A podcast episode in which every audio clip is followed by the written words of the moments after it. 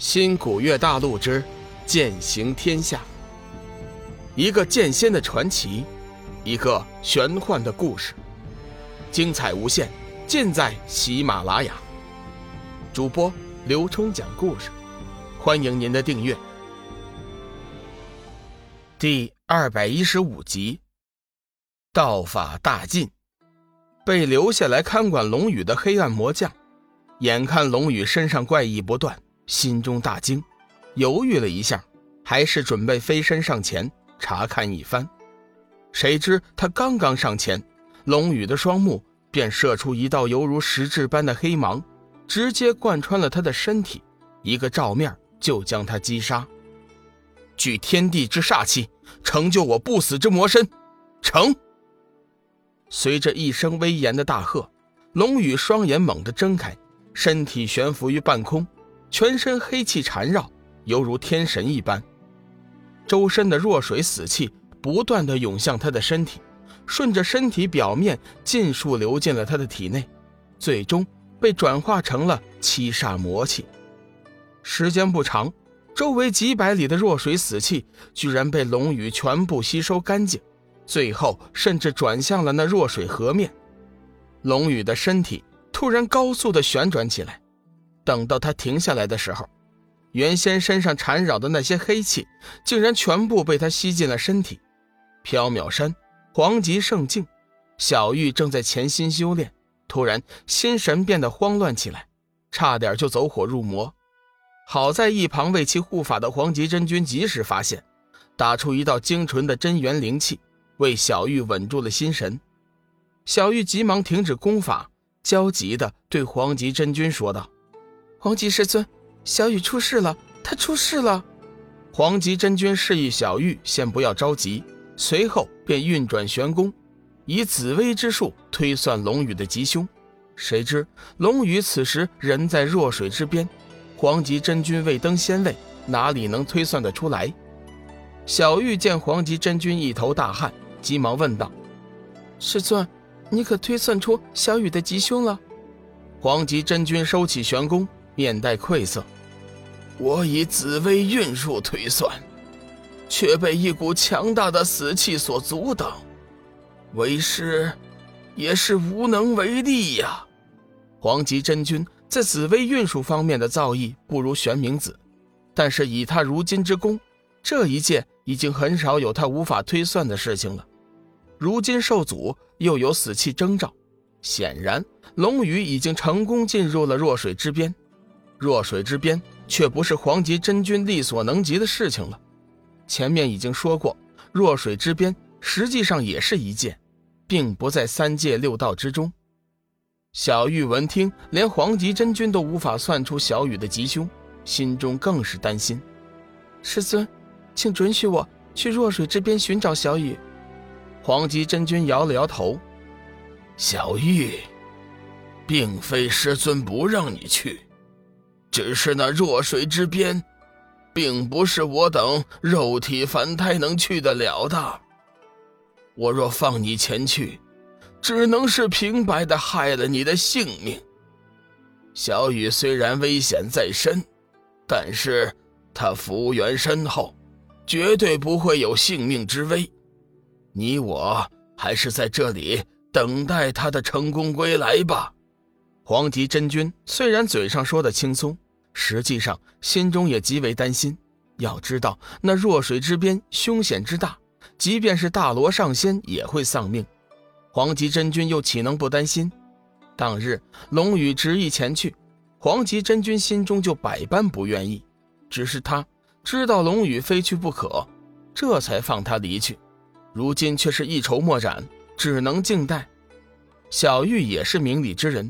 虽然心中焦急，但是黄极真君的话却是在理。自己前去弱水之边，只能是送死。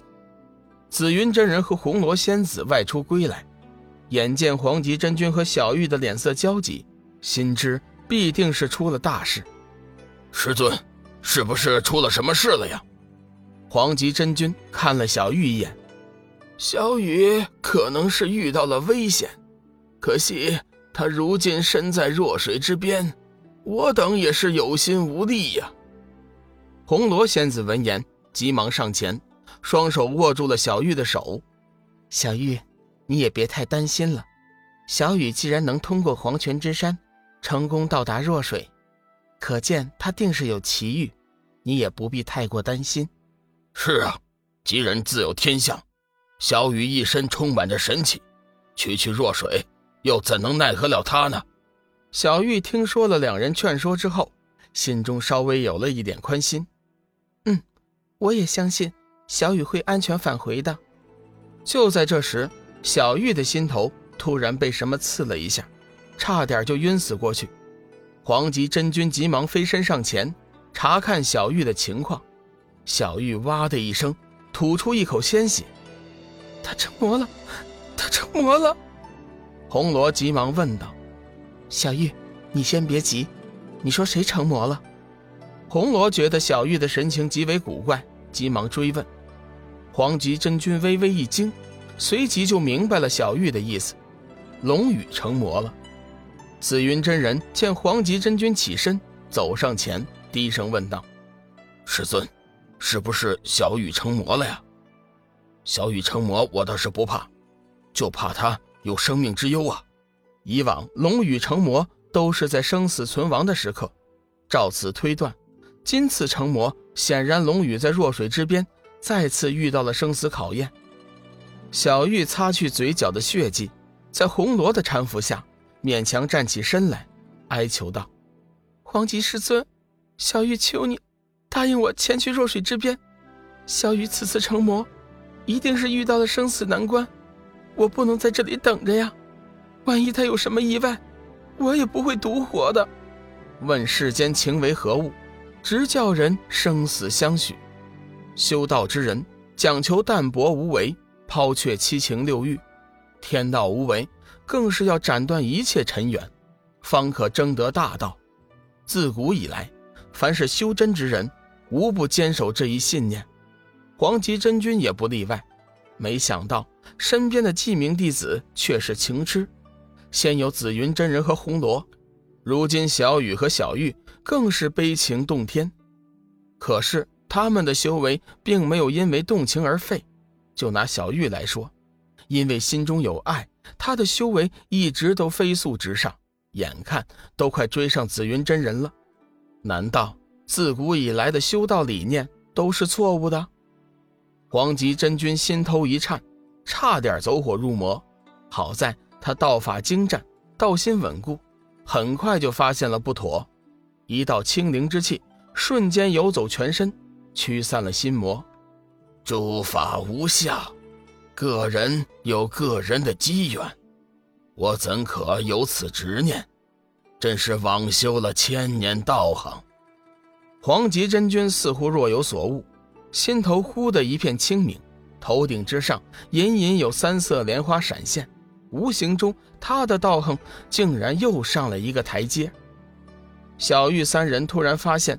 黄极真君身上闪烁出仙灵之色，心中惊讶：“恭喜师尊，道法大进。”黄极真君收回心神，看着小玉，微微一笑：“看来你和小雨确实是我的善缘，为师今天终于迈过了那修道的最后一步。”停了一下，黄极真君道：“紫云，红罗。”我且把小玉交由你们照顾，为师这就赶去弱水之边，看看能不能帮上小雨一点忙。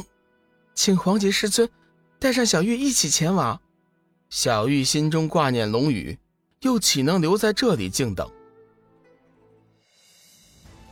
本集已播讲完毕，感谢您的收听。长篇都市小说《农夫先田》已经上架，欢迎订阅。